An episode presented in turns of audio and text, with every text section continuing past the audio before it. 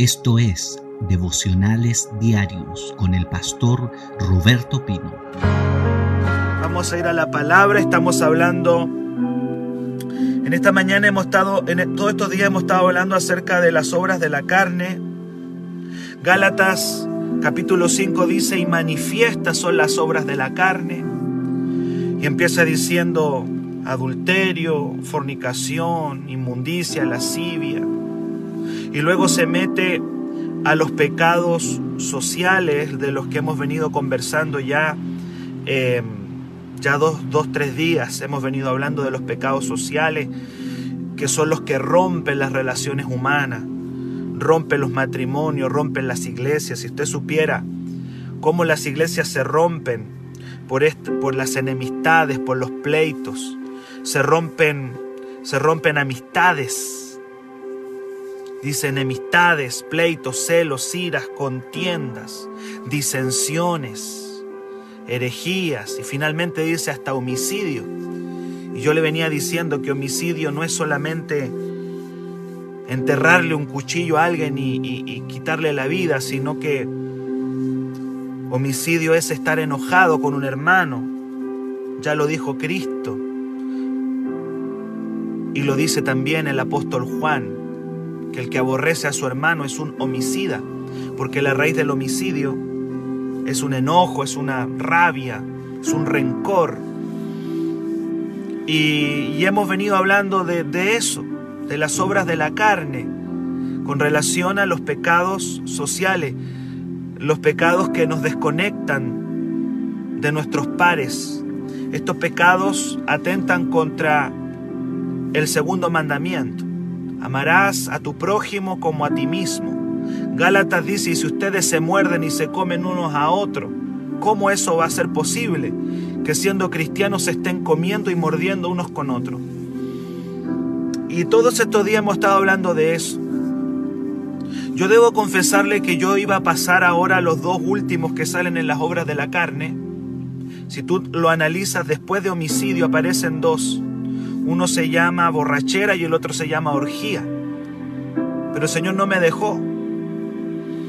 Porque Dios quiere que nos detengamos en estos pecados sociales.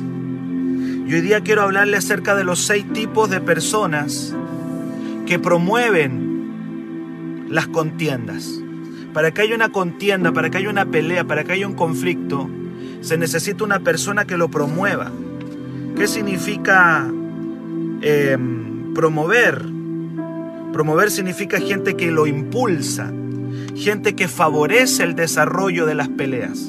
Hay gente que alimenta las peleas. Hay, hay, hay diferentes tipos de personas en la Biblia que alimentan los conflictos, que le ponen leña al fuego.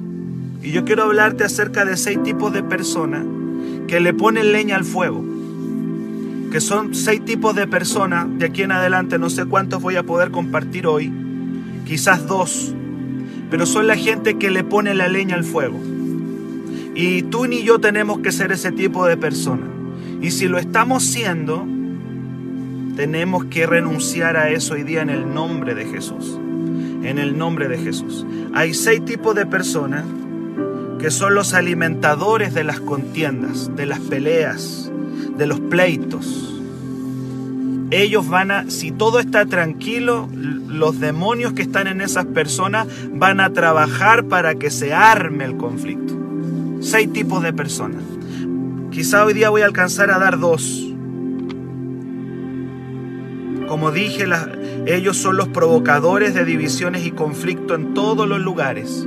En la familia, en la, se reían el otro día, pero yo decía en la reunión de apoderados, en el sindicato, sí, en el sindicato, en la iglesia, también están en la iglesia, están en las congregaciones, este tipo de personas están en las congregaciones, probablemente tienen dones, acuérdese, los dones y el fruto no tienen nada que ver, probablemente tengan dones, tengan talentos, es probable que ocupen plataforma dentro de la iglesia, pero no han trabajado el carácter, el fruto. ¿Cuáles son estos seis tipos de personas que alimentan la, división, el pleito, la contienda. La primera que te voy a compartir, la Biblia le llama, número uno, el iracundo. ¿Ha oído hablar de la palabra iracundo? Incluso había un grupo musical que se llamaba iracundo.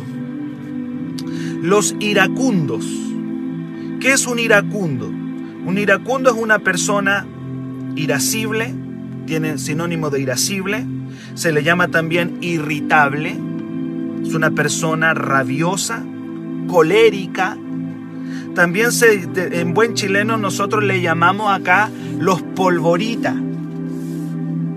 Dice, incluso yo he escuchado el dicho mecha corta. Este tiene mecha corta. Polvorita, irascible, colérico, rabioso, iracundo. La Biblia, principalmente el libro de Proverbios, los llama, llama iracundo. Usted ha estado frente a personas iracundas. Usted ha convivido con ellos. Y quiero separarlo de alguien que siente ira. No toda persona que siente ira es un iracundo. No confundamos. No toda persona que tiene un arranque de ira es un iracundo. Yo estoy hablando de una persona que tiene como hábito de vida, que ya lo tiene incorporado como una cultura en su vida, el ser mecha corta, el explotar rápidamente y siempre, y es continuo. La Biblia dice en Proverbios 15, 18 que el hombre iracundo es un promotor, es un impulsor de las contiendas. Proverbios capítulo 15, verso 18 está conmigo, dígame amén. Proverbios 15, verso 18, dice, el hombre iracundo, el hombre iracundo, dice, promueve la contienda. Bendigo a los que van entrando al devocional. Estamos en vivo en este devocional. Bendigo ahí a, Linda que está entrando también y a todos los que han entrado. Dice, el hombre iracundo promueve la contienda. Más el que tarda en airarse apacigua la rencilla. Es decir, eh, de la ira del, del hombre iracundo se, se van a desatar peleas, contiendas. ¿Dónde está ese tipo de persona? Está en la iglesia, está en el sindicato, está um, en la población. Y lo triste que puede estar en la familia.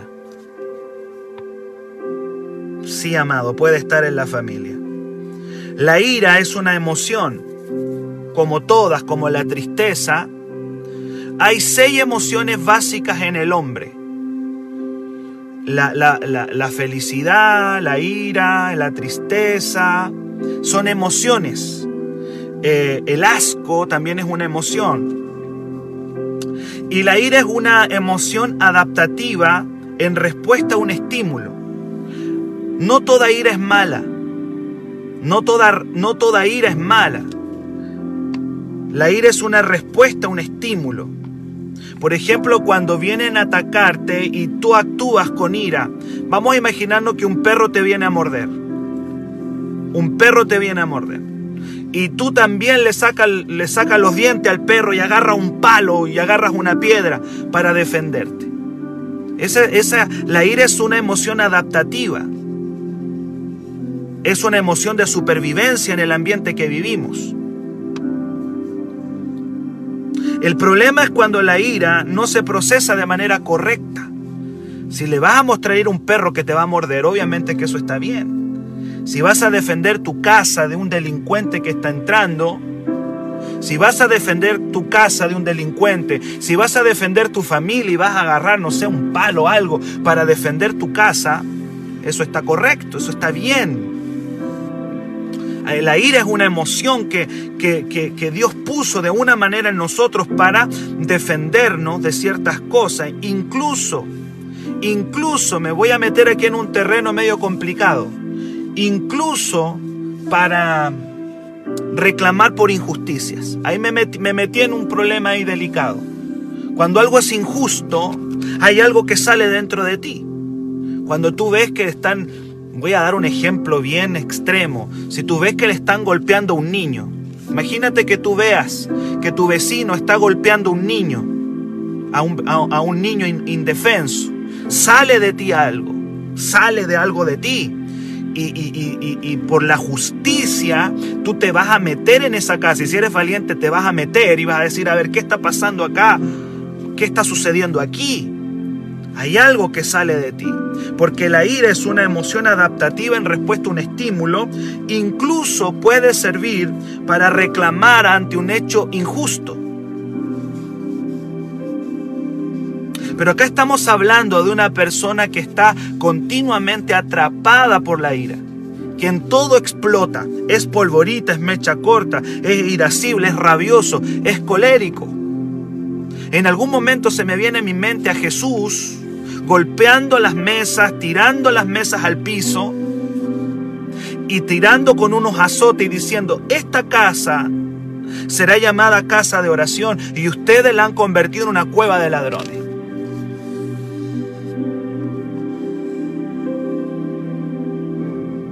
Hay un pasaje donde le llevaban a los niños a Cristo para presentarlo y dice que la palabra que Jesús indignó porque le impedían que vinieran los niños a él. Pero estamos hablando de una ira que te atrapa, una ira mal procesada, una, una rabia continua, continua, que no se procesa bien. Esa ira promueve contiendas. Esa rabia, desde esa ira nacen enemistades, nacen contiendas, nacen pleitos, nacen muchas peleas. Y es a esa ira que tú y yo hoy día tenemos que renunciar porque es una obra de la carne. Cuando no se procesa correctamente, destruye una familia, destruye una iglesia, destruye una comunidad. Una ira mal procesada da paso al enojo y al rencor. Mire lo que dice Mire lo que dice Efesios capítulo 4 versículo 26. Efesios 4 verso 26. Ira mal procesada, la ira de la carne. Esa es la palabra, es la ira de la carne, esa ira inmadura, esa ira de niño. Eh, dice Efesios 4, Efesios 4, 26, ¿sabe lo que dice? Airaos. Mire lo que dice, airaos es como que te da un permiso. Una persona tiene rabia por alguna situación y le va a salir airaos. Pero luego viene un pero. Efesios 4. Efesios capítulo 4, verso 26. Mire lo que dice. Airaos Ahí está, airaos. Pero, y yo, y, yo agrandaría ese pero ahí, lo pondría grande. Airaos, pero no pequéis. No se ponga el sol sobre vuestro enojo, ni deis lugar al diablo. Una ira mal procesada va a dar lugar a una emoción que se llama enojo. Y el enojo, él puede traer raíces de amargura. El enojo trae rencor. El enojo trae resentimiento es decir, airaos, pero no, que no, ese enojo sea mal procesado, porque si el enojo es mal procesado, si la ira es mal procesada, trae enojo y en el verso 27 lo encuentro aún más grave. Porque el verso 27 dice que le va, le va a abrir la puerta al diablo. Una ira mal procesada produce un sentimiento que se llama enojo, y el enojo le abre la puerta a Satanás el diablo. Y usted sabe que cuando el diablo entra, no entra para traer nada bueno. La Biblia dice que él entra a robar, a matar y a destruir. Es una prolongación, como dice la pastora ahí. Es cuando se prolonga, es cuando, cuando pasa. Por eso es que habla ahí. No se ponga el sol cuando se prolonga. Airaos, pero no pequéis. Pero no pequéis. Entonces es una ira mal procesada, da lugar a enojo. Los iracundos, los mecha corta, los irascibles, los coléricos, los rabiosos, los polvoritas, van a llevar contienda donde quiera que se desarrollen y estén. Si están en la familia van a provocar contienda. Si están en la iglesia van a producir contiendas. ¿Cuánto daño provocan las personas iracundas en su familia, en su iglesia, en, en la reunión de apoderados, en el sindicato, en el sindicato también? Donde quiera que estén, van a provocar desastres, estragos, porque son esclavos de esta, de esta emoción. Una persona iracunda, escuche bien, es una persona fácilmente dominada por la ira, es una obra de la carne. Proverbios 29, 22 nuevamente dice que el hombre iracundo levanta la contienda, la levanta. O sea, si no hay ninguna contienda, si el lugar está en paz, llega un iracundo y la va a levantar. Que Dios nos ayude, hermano. Porque esta es una obra de la carne. La ira, la ira es una obra de la carne. Es una explosión que, se provoca dentro. Hay personas que dicen, yo no sé por qué lo hice. Destruí mi, mi, mi familia Nuevamente te pongo el ejemplo de la cárcel, personas que están ahí por asesinato, dice, no sé lo que me pasó. Claro, la ira trae al diablo, hermano. Cuando la ira es mal procesada, puede, puede abrir la puerta para Satanás. Y hay personas que con, con ira han hecho locuras. Locuras.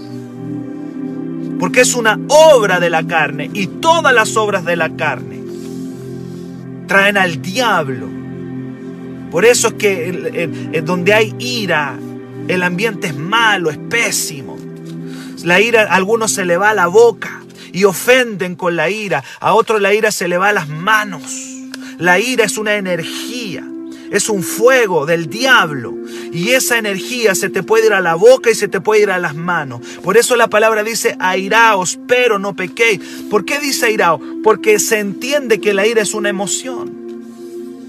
Una persona con ira lo mejor que puede hacer es dar una vuelta a la manzana, salir a caminar.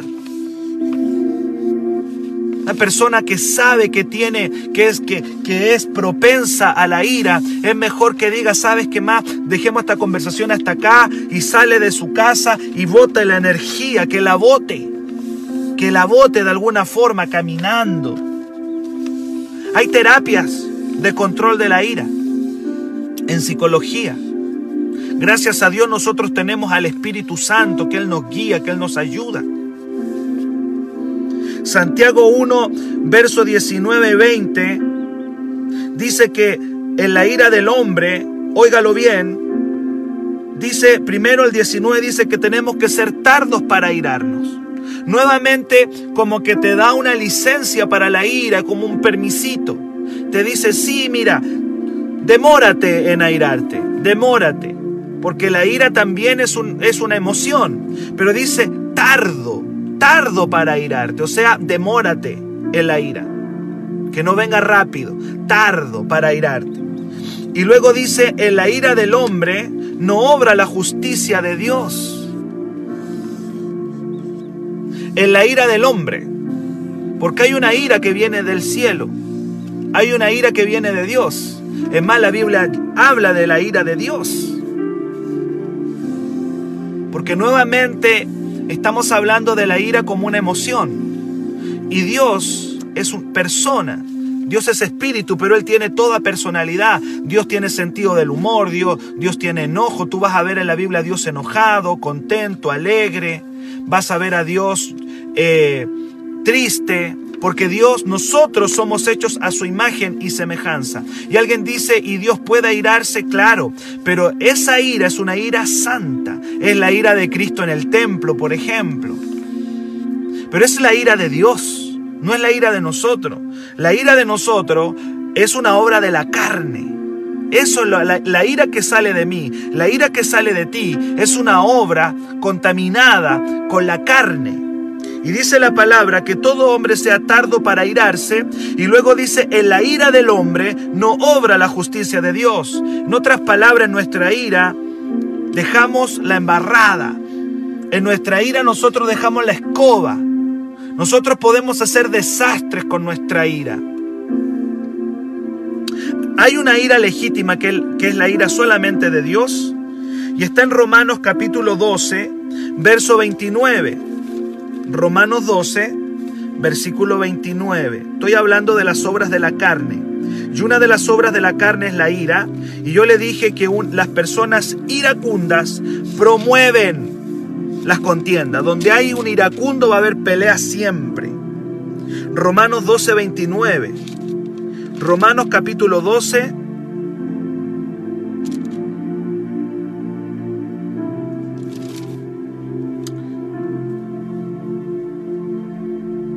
el verso 19, no 29, 19, Romanos 12, 19. Dice, no se venguen ustedes mismos, amados míos, sino dejad lugar a la ira de Dios. Porque escrito está, mía es la venganza, yo pagaré, dice el Señor. No os venguéis, dejad lugar a la ira de Dios. ¿Por qué? Porque ahí hay justicia. Ahí vendrá la justicia del Señor. Y dice, mía es la venganza, yo daré el pago, dice el Señor.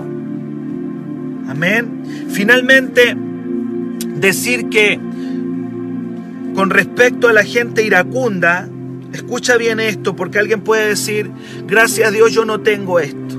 Y yo bendigo a aquellos que me dicen aquí en el devocional, pastor, gracias a Dios ese no es mi problema. Hay otros que están calladitos ahí que dicen, mm, por ahí va, por ahí va mi problema. Otros quizás dicen, no, pastor, yo en realidad sí, a veces me dan rabia algunas cosas, pero no soy una persona mecha corta. Pero hay una advertencia que quiero darte, que está en Proverbios 22 del 24 al 25. Proverbios 22 del 24 al 25 y la Biblia nos exhorta a no relacionarnos con gente iracunda. Sí, tal cual como te lo digo. Proverbios 22 del 24 al 25 dice que tengamos cuidado con juntarnos con este tipo de personas. Proverbios 22, 24 y 25. Dice la palabra, no te entremetas con el iracundo no te entremetas con el iracundo ni te acompañes con el hombre de enojos, no sea que aprendas sus maneras y tomes lazo para tu alma. ¿Cuánto me dicen amén? Mire, mire qué tremendo. No te entremetas con el iracundo. ¿Sabe por qué? Porque los iracundos son personas, mire, le voy a decir una cosa que va a parecer loca, pero usted me la va a entender. Las personas iracundas son atractivas. Sí, tal cual como le digo. Las personas iracundas son atractivas porque se ven se ven choros. Choros decimos nosotros, se ven choros, se ven valientes. Una persona iracunda es una persona que se ve valiente, que se ve chora. Entonces, por lo general atraen personas. Las personas iracundas en el mundo atraen gente. La gente dice, wow, qué, qué temple, qué, qué pachorra que tiene esta persona. Pero la Biblia dice acá, como advirtiéndonos, dice, no te entremetas con el iracundo. No te acompañes con el hombre de enojos. No sea que aprendas sus maneras y tomes lazo para tu alma Mira qué tremendo. Y tomes lazo para tu alma. ¿Por qué? Porque las personas iracundas tienen el poder, muchos de ellos tienen poder de influencia. Son influenciadores. Son influenciadores. Y Dios dice, tengan cuidado con ese tipo de personas. Personas que son propensas a la ira, a la rabia. Hay gente que la rabia se le va a los dedos y escriben cada cosa en las redes sociales. Y hay gente que les aplaude por lo que están escribiendo, porque atraen, atraen. Hay gente, los iracundos atraen personas en las poblaciones, en las pandillas. ¿Usted cree que las personas iracundas no atraen? Vaya a ver las pandillas, vaya a ver las mafias. Ahí están. Y están rodeados de personas. ¿Y por qué están rodeados de personas? Porque atraen atrae esa personalidad. Pero Dios dice, no te entremetas.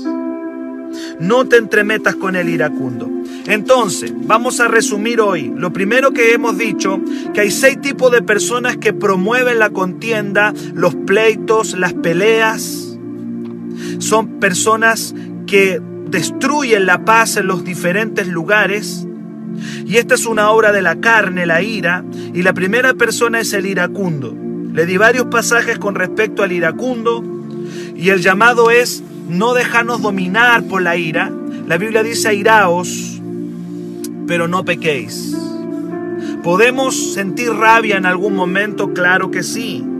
¿Podemos sentir eh, que algo es injusto? Claro que sí. Si le están pegando un niño ahí al frente, ojalá te salga algo dentro tuyo que vaya a detener eso. Esa es la ira. Una ira que es aceptable, que Dios la puso de alguna manera dentro de nosotros. Pero el estar atrapado, el ser esclavo, el estar destruyendo una casa, una familia, no trae nada bueno. ¿Cuánto me dicen amén? La segunda persona, y con, e, con esto voy a terminar, la segunda tipo de persona que promueve la contienda es el soberbio. Es el soberbio. El iracundo es uno, el otro es la persona soberbia. ¿Qué significa soberbio? El soberbio es una persona altiva, es una persona prepotente, es una persona que se siente superior a los demás. ¿Por qué se siente superior el soberbio? El soberbio se siente superior por su dinero, por sus conocimientos, e incluso dentro de la iglesia se puede sentir superior por sus dones, por sus dones, porque tiene dones espirituales o porque tiene talentos. Se llama soberbio. Y los soberbios también generan conflictos. Los, soberbios como los iracundos generan problemas en los lugares donde están. Arman conflictos, los generan, porque a nadie le gusta que lo estén pisoteando. A nadie le guste que lo estén humillando, a nadie le gusta eso. Y así como el iracundo, el mecha corta, genera conflictos, el soberbio es otra persona que va generando conflictos, problemas en, los lugares de trabajo. Van generando, los soberbios ¿Qué decirte cuando un soberbio ocupa un puesto, hermano? Cuando un soberbio ocupa un lugar, un puesto, una jefatura. Dios mío, dale una jefatura a un soberbio. Es terrible, es terrible. Cuando un soberbio ocupa un puesto, un lugar, una autoridad. Y el soberbio va a generar conflictos. Porque la soberbia, como la ira, es una obra de la carne. Va a generar peleas y en la iglesia, claro, en la iglesia también. En la iglesia también. Va a generar peleas en la iglesia. ¿Qué dice la Biblia en Proverbios 13:10? Proverbios capítulo 13, verso 10. Dice la palabra, ciertamente la soberbia concebirá. Mire, usa una palabra, usa una palabra como, como, como, como de dar a luz como de embarazo. Ciertamente la soberbia concebirá contienda. O sea, el soberbio va a generar peleas, contiendas, conflictos. Tenemos que renunciar a la ira, a ser gente iracunda, pero también tenemos que renunciar a la soberbia. la persona soberbia menosprecia a los demás. Hay un menosprecio, los menosprecia porque él se siente superior, él se siente más grande que los demás, no se siente en igualdad, él se siente superior por dinero, por comodidad, porque tiene un cargo, porque tiene un don.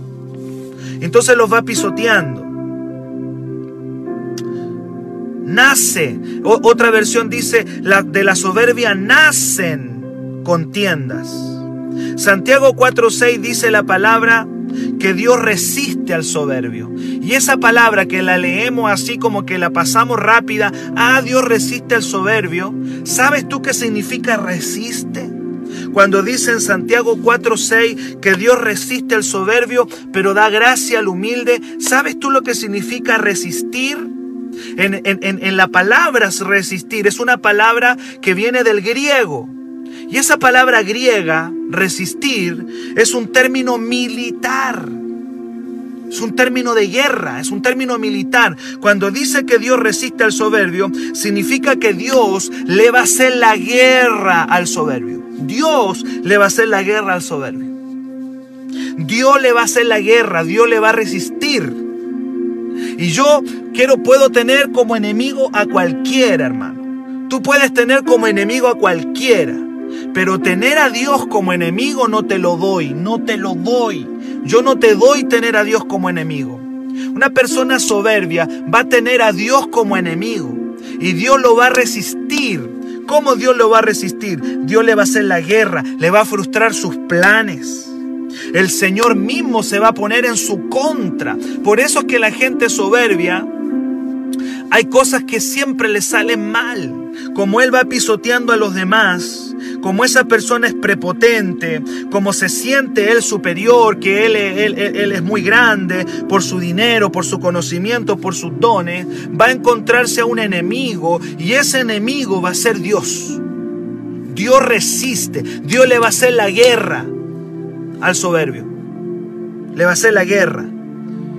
Aleluya. Así lo dice Santiago 4:6. Es un término militar resistir ahí. Y más abajo, para que entiendas que es un término militar, dice someteos a Dios. Y usa la misma palabra en el, en el versículo que sigue. Resistan al diablo. Es decir, hágale la guerra a Satanás. Sométanse a Dios y resistan al diablo. Pero antes de eso, dice Dios, le hace la guerra al soberbio. Le va a hacer la guerra. Le va a hacer que nada le sale nada le va a funcionar, nada le va a salir. Va a abrir un negocio y no le va a salir. Amén. Va a tener un proyecto y no le va a salir. Nada le va a resultar. ¿Por qué? Porque se encontró con un enemigo grande. Se pilló con un enemigo muy grande. El enemigo más grande con el que alguien se puede encontrar. A Dios yo lo quiero tener como amigo, pero no como enemigo. Y la palabra está clara. Dios resistirá al soberbio. Le va a hacer la guerra, se le va a poner encima, hermano. Por eso es que Dios, la soberbia, tiene que salir de nuestro corazón. La soberbia tiene que ser arrancada. Si yo me creo superior a otro por mi dinero, por mis conocimientos, por mis dones, si yo soy un prepotente, si yo le falto el respeto a la gente, si yo soy una persona que estoy faltándole el respeto a las personas con mi manera de ser, tengo que tener cuidado porque puede que me esté encontrando a Dios como enemigo. Proverbios 11.2 dice que cuando viene la soberbia, óigalo bien, vendrá también la deshonra. La palabra deshonra significa vergüenza. En otras palabras, la persona soberbia va tarde o temprano caer en vergüenza. Tarde o temprano le va a ocurrir. Y Proverbios 16, 18 dice que la soberbia trae quebrantamiento. Dos cosas. La soberbia va a traer deshonra. El soberbio tarde o temprano va a caer en deshonra, y también dice la palabra que el soberbio será quebrantado. Proverbio 16, verso 18. ¿Cuántos están acá en esta mañana siendo edificados en la palabra? Proverbio 16, verso 18, dice, antes del quebrantamiento es la soberbia. Y antes de la caída, la altivez de espíritu. O sea, Después de la soberbia vendrá quebrantamiento y después de la altivez vendrá una caída. Si esto no nos cambia, hermano, yo no sé qué nos va a cambiar. Si la palabra no nos transforma, si la palabra no nos da un cambio, no nos da un giro, si no sacamos la maleza de, la, de, de ser iracundos, si no sacamos la maleza de ser soberbios, porque la, la ira y la soberbia desatan contienda, peleas, conflictos. Si no, no cambiamos con la palabra, ¿qué nos va a cambiar? ¿Qué vas a esperar? ¿Vas a esperar quebrantamiento? ¿Sabe lo que significa quebrantamiento? Significa dolores, significa golpes. ¿Vas a esperar golpes? ¿Vas a esperar dolores?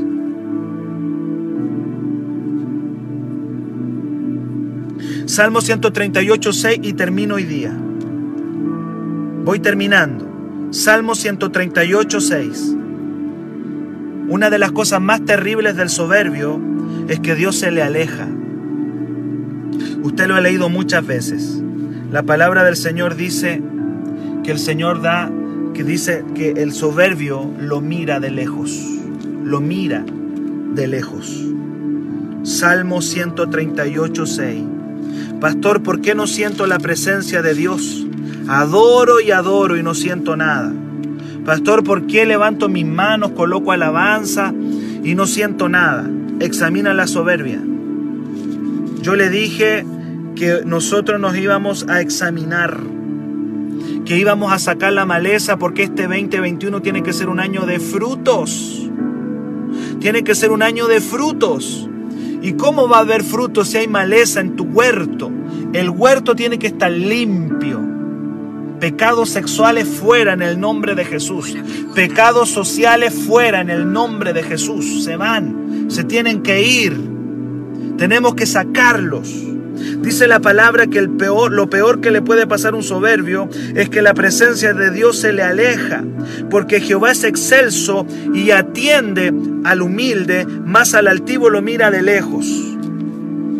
El humilde es como un cliente preferencial. ¿Se ha dado cuenta? Me gusta este ejemplo. Cuando uno va al banco y uno va al banco y se pone en la fila. Pero hay otros que pasan rapidito. Y uno dice, una vez pregunté, ¿y estos por qué pasan tan rápido? Y nosotros tenemos que hacer una tremenda fila acá y estos pasan súper rápido y los atienden. Ah, es que estos son clientes del banco, estos son preferenciales. Estos son preferenciales, por eso estos pasan rapidito. Y acá hay que esperar. Aquí hay que esperar. No sé, hay que esperar 20, 30, una hora, hay que esperar acá. Pero estos que pasan rápido son preferenciales. ¿Sabes tú quiénes son los preferenciales de Dios? ¿Sabes tú quiénes son los preferenciales, los que están en la fila preferencial del cielo? Los humildes. Los humildes. Esos pasan rápido al lado. Esos pasan rápido. Esos más. Eso el guardia los va a buscar de la fila. El guardia va y los saca de ahí y le dice, no, usted pase por acá. Usted es preferencial. Usted no tiene que estar esperando para las bendiciones. Tú no tienes que estar esperando meses para las bendiciones ni años. Ser humilde te hace preferencial. Dice, lo atiende. Al altivo, espera ahí. Quédate ahí porque Dios lo resiste, Dios le hace la guerra y te quedas en la fila. Es que han pasado años y no veo la bendición. Examina la soberbia. Examínala. Quiero que te vea. Examina la ira. Eres iracundo, explota rápido. Hombres y mujeres, hermano. Hay iracundos, explotan, mecha corta. Examínalo. A ver si está ahí.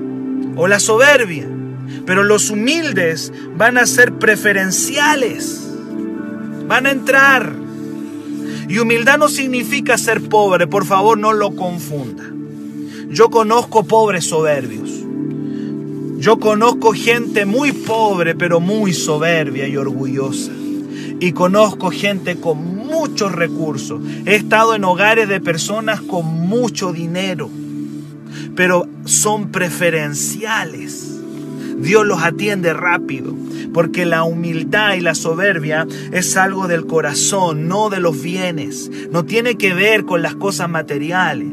Yo he visto y, yo sé que tú también conoces pobres soberbios, pobres orgullosos, pobres altivos. Que el Señor nos ayude. La humildad genera la atención preferencial de Dios. Primera de Pedro 5:5 dicen vístanse de humildad. Gloria a Dios, vístanse de humildad. Cristo dice en su palabra en Filipenses 2 del 7 al 9 que no estimó el ser igual a Dios como cosa que aferrarse, sino que se humilló hasta lo sumo y tomó la forma de un hombre. Bendito y santo sea nuestro Señor Jesucristo, que ejemplo nos da de vida. El hombre que tenía el más grande conocimiento y que tenía todos los recursos que él podía tener cuando una vez necesitó pagar los impuestos, mandó a Pedro a pescar y dentro del pez estaban los recursos. Podía mover todos los recursos que él quería, pero fue un hombre humilde. Nos enseñó la humildad. Finalmente dice la palabra que el que se humilla será exaltado. Mateo 23, 12. Ahora sí que termino. Siempre digo ahora termino y no termino nunca. Digo termino y no termino. Mateo 23. Se me está terminando el ya se me terminó el tiempo en realidad, pero quiero terminarte leyendo Mateo 23 verso 12. Dice Jesús, lo que dice Cristo tiene un peso impresionante. Y Cristo nuestro Señor dice dice, porque el que se enaltece, el soberbio, el iracundo, va a ser humillado. Y el que se humilla será enaltecido. Hay dos, hay seis tipos de personas que promueven la contienda. Hoy día le hablé de dos. Hoy día le enseñé de dos. Le enseñé del iracundo, el que es preso por la ira, el esclavo de la ira. Y le enseñé el soberbio, ese que es altivo, que se cree superior y que será quebrantado y deshonrado. ¿Qué llamado puedo hacer hoy día para terminar un llamado a que Dios nos transforme, que Dios coloque su naturaleza en nosotros, porque estos dos tipos de personas van a llevar peleas. Este dos tipos de personas que yo le hablé son personas que van a provocar conflictos en su casa, van a provocar peleas en el hogar, van a exponer a sus hijos a escuchar discusiones tenemos que renunciar en esta mañana a ser iracundos y tenemos que renunciar a ser soberbios. Para mayor información, escríbenos al WhatsApp más 569 733 19817.